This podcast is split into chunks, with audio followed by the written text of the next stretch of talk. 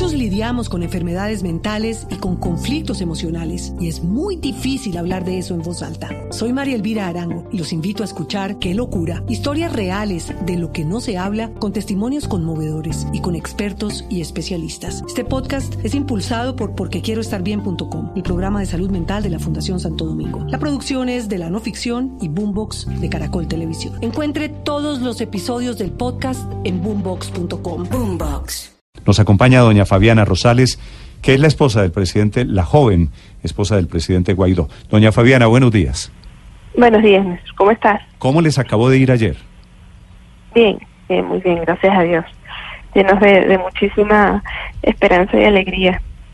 ¿Cómo fue, Fabiana, cómo fue el regreso? Porque la última vez que los vimos a ustedes había sido antenoche en la transmisión de redes sociales en Ecuador.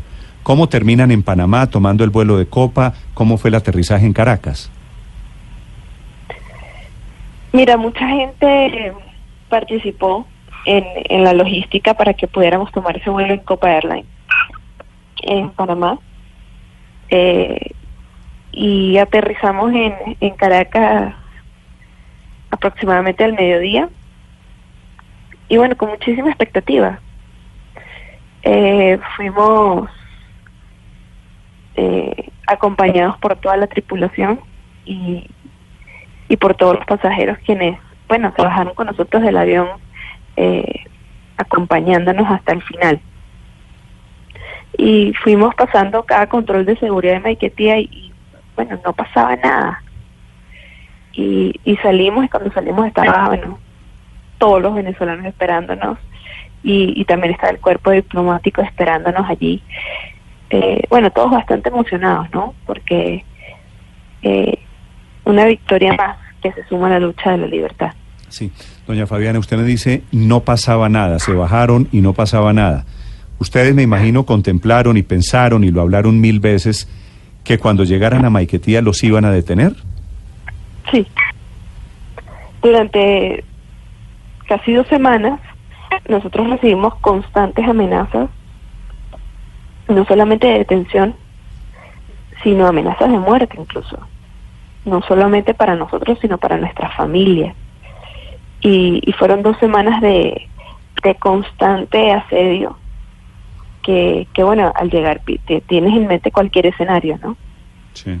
Y, y te das cuenta de que, que hoy la gente está esperanzada, que hoy la gente no quiere hacer daño, que, hoy nadie quiere hacer el mal.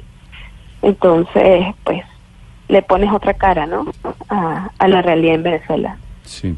¿Y ustedes por qué suponen, doña Fabiana, usted y el presidente Guaidó, que no pasó nada? ¿Cómo se explican la actitud de Maduro que no los detuvo, que, mejor dicho, casi terminaron sumándose a la bienvenida?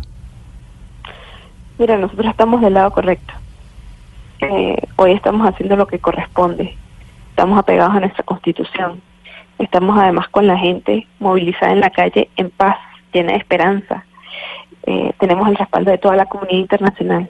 Veníamos de una gira exitosa por toda América del Sur y, bueno, con, demasiado respaldo. Yo creo que eso es súper importante porque eh, es una muestra más de que, de que están pasando cosas buenas, de que las cosas están cambiando para bien de que el mundo está viéndonos, de que el mundo está con Venezuela y con los venezolanos. Fabiana, le pregunto desde Caracas, ¿qué le decían los funcionarios de migración, qué decían los funcionarios de la aduana? Porque se pasan varios controles entre que uno se baja del avión y, efectivamente sale del aeropuerto. Además del bienvenido presidente, como dijo Juan Guaidó, ¿hubo otra comunicación con ellos? ¿Decían otra cosa? No. No le decían nada más. Mire, no en el viaje hubo algún tipo de preparativo para que fuera ultra secreto. Hoy en el mundo de las redes sociales, cualquier persona, ni siquiera con la intención eventualmente de que el régimen de Nicolás Maduro se enterara de que ustedes iban a llegar, si los hubiera visto en Tocumen, en el aeropuerto de Panamá, pudo haberles tomado una foto o haber hecho un video y por eso me parece que este es un operativo casi que de película. ¿Cómo hacen para subirse al avión?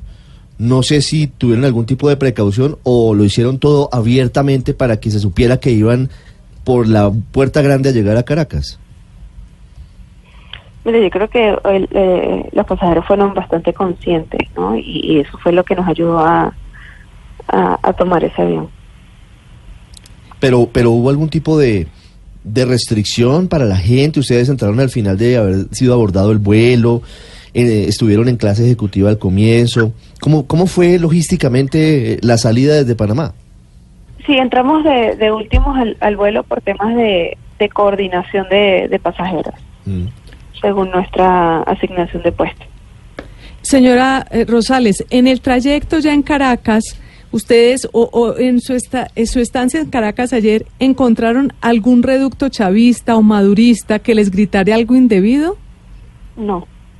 No, es decir, todas estas manifestaciones chavistas que uno a veces ve, entonces no no están eh, en toda la, eh, por la ciudad o no no estaban. Sí. Paola en Washington.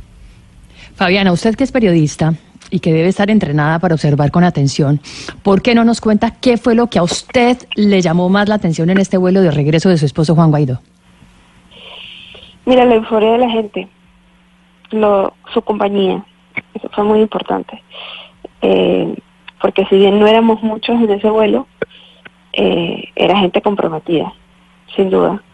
Yo hoy creo que, Dios los puso en ese vuelo por algo. A todas las personas que iban en ese vuelo estaban allí por algo. Había una razón muy importante y, y nos sentimos muy acompañados desde que despegó el vuelo hasta que salimos de Maiquetía. Fabiana, ¿y qué se imagina usted que debería pasar ahora, a partir de hoy, si ya quedó chuleado el tema del regreso, aunque por supuesto nunca se podrá cantar victoria con lo que haga Maduro? Pero ¿qué suponen ustedes debería ser el siguiente escalón? Mira, continuar, continuar hasta lograr el cese de la usurpación. Sí. ¿Cómo les fue ayer luego de que se apagaron las cámaras, luego de que se fueron los periodistas, luego de que terminó esa romería que estaba en la Plaza Alfredo Sadel en las Mercedes en Caracas.